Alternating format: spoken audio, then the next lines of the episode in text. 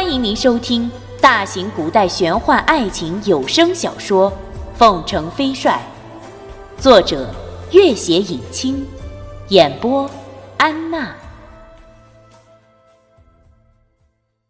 第七十五集，君玉十分意外。朱瑜，怎么是你在押送粮草？久闻川陕大道厉害，我想来会会这些大盗究竟厉害到何等地步。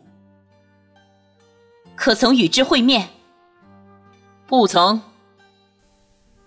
西宁府的军中大食堂，朱瑜和一众解押的官兵正在吃饭。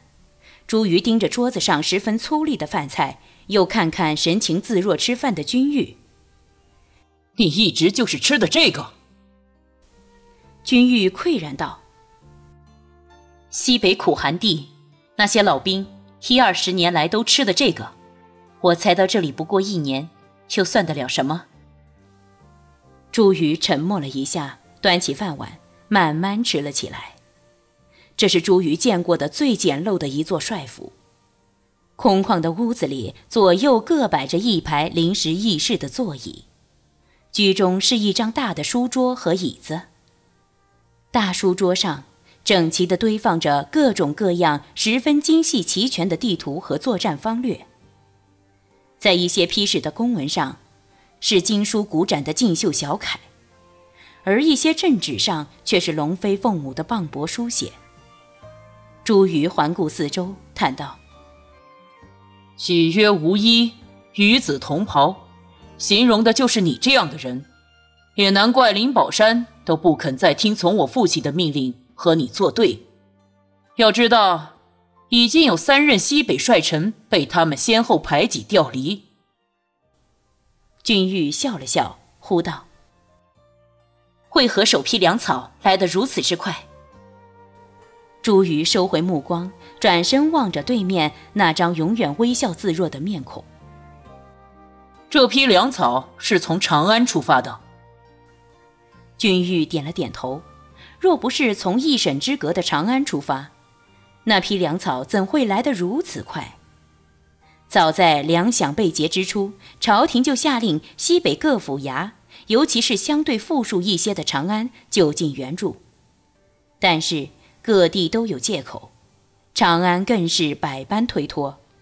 长安的重要大员几乎都是朱丞相的门生。朱瑜尽管以金军统领的身份亲自监护粮草，但是要在如此短时间内匆匆筹集如此一批粮草，如果不是拿出他朱公子的身份，实在难以想象还有什么其他别的办法。你父亲可知道此事？朱瑜沉默着，没有开口。虽然你主动请缨送粮草，有朝廷的批示。但是，你私自滥用丞相的关系和权力，这于他与你的立场都会十分为难，更会给丞相的政敌以口实和把柄。即使他位高权重，但是伴君如伴虎，你这样做太欠考虑了。朱瑜依旧看着一张龙飞凤舞的阵纸，好一会儿才抬起头来，冷冷的道。你几时变得如此啰嗦？君玉无语。朱瑜又道：“其实我也并不是完全因为你，更多是因为我父亲。我总要做点事情，减轻金上对他的猜忌。”君玉摇摇头，苦笑了一下。皇帝对朱丞相的不满由来已久。君玉已经从他的两次私访里清楚的知道这一事实。现在不动手，只是碍于羽翼未丰而已。朱丞相虽然死不足惜，但是覆巢之下焉有完卵？朱瑜又是何其无辜？朱瑜拿起一张随意书写的劲秀小楷，又看看桌上那只有点秃的毛笔，道：“小时候。”我有两件事情特别恨你，哪两件？你刚来千丝书院时，最先招呼你的是孟元敬，而不是我。还有一件呢。你有自己单独的一间屋子，我没有。朱瑜笑了起来。哼，那时祝先生常常告诫我们，来书院是学习的，不是做少爷的。可是我心里十分不服气，那君玉为什么会这么特殊？师娘也太偏袒他了吧？他仔细盯着君玉。期望能从那微笑自若的表情里能看出些什么来。自成年后第一次见到君玉，他就觉出一种十分奇怪的感觉。随后，因为祝先生夫妇的死，他曾两次见过君玉的师太。可是那时他怎敢相信，威震胡汉的凤尘飞帅是个女子？他最早的怀疑是从韩景园里琴魔大师魔音开始的。君玉身受重伤，却不为魔音所迷。更奇的是，那身份奇特的伯克多居然能保持清醒，救下他来。后来，朱四怀又带回蓝茜丝只有女儿没有儿子的消息。联想到君玉上书院的时间和他小时候的种种特殊情况，他早已完全断定君玉的身份。可是，不知为什么。他还是希望能亲自从君玉口中得到证实。君玉一笑置之，朱瑜心里有点失望，但也不再提及。两人转移话题，又聊了一些西北军中的情况。宋良的义兵开始遣返，马出城门，朱瑜回过头来，欲言又止，终于还是没有开口，猛一扬鞭。马蹄扬起一阵尘土。君玉回到帅府，忽见那案几上有一个十分特别的玉佩，那是朱瑜的玉佩。自认识朱瑜以来，朱瑜一直带着这个东西。他拿起玉佩看了看，若有所思，然后飞身出门，牵了小帅。朱大人。朱瑜勒马，回头，对面。马上的少年满面微笑，朱瑜挥挥手，对一众义兵道：“你们在前面等我。”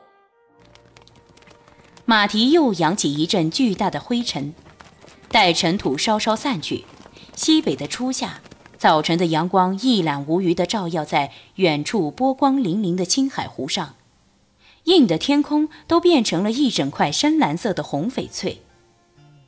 对面的少年满面的微笑，比那蓝中带红的翡翠更加光彩夺目。朱瑜的心里无限欢喜，脸上浮起一层深深的笑意，却道：“怎么，君公子还要来个十八里相送吗？你落下了点东西。”君玉微笑着将那块玉佩递了过去，朱瑜面色一变。瞬间又恢复成了那种冷淡而嘲讽的表情。哦，不知什么时候掉下的。他并不伸手去接，却道：“竟然劳驾日理万机的凤城飞帅千里迢迢亲自送来，罪过罪过。”君玉的手固执地伸在半空，朱瑜视而不见，扭过头，转身就要打马离去。朱瑜，君玉一扬手，那块玉佩不偏不倚地飞到朱瑜胸前。朱瑜捏着那块玉佩，好半晌，目光冰凉。君玉叹息一声：“ 你不要为我做太多事情了。”“为什么？”“因为我很自私，不愿意让自己心有不安。”“那拓桑呢？”朱瑜紧紧捏着那块玉佩。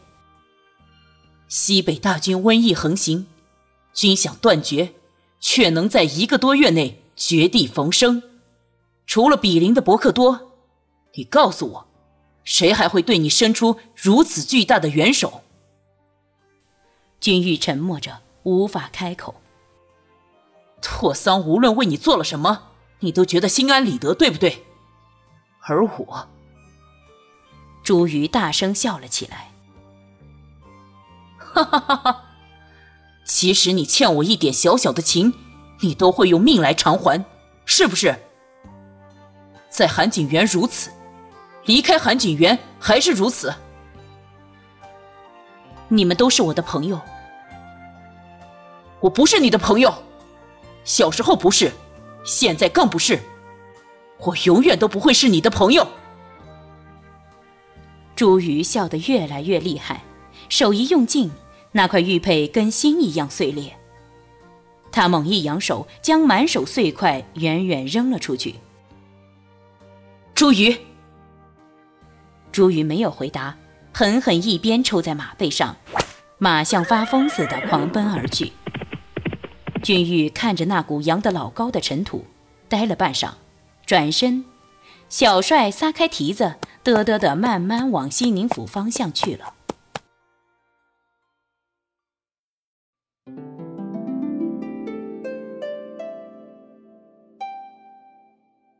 本集播讲完毕，感谢您的关注与收听。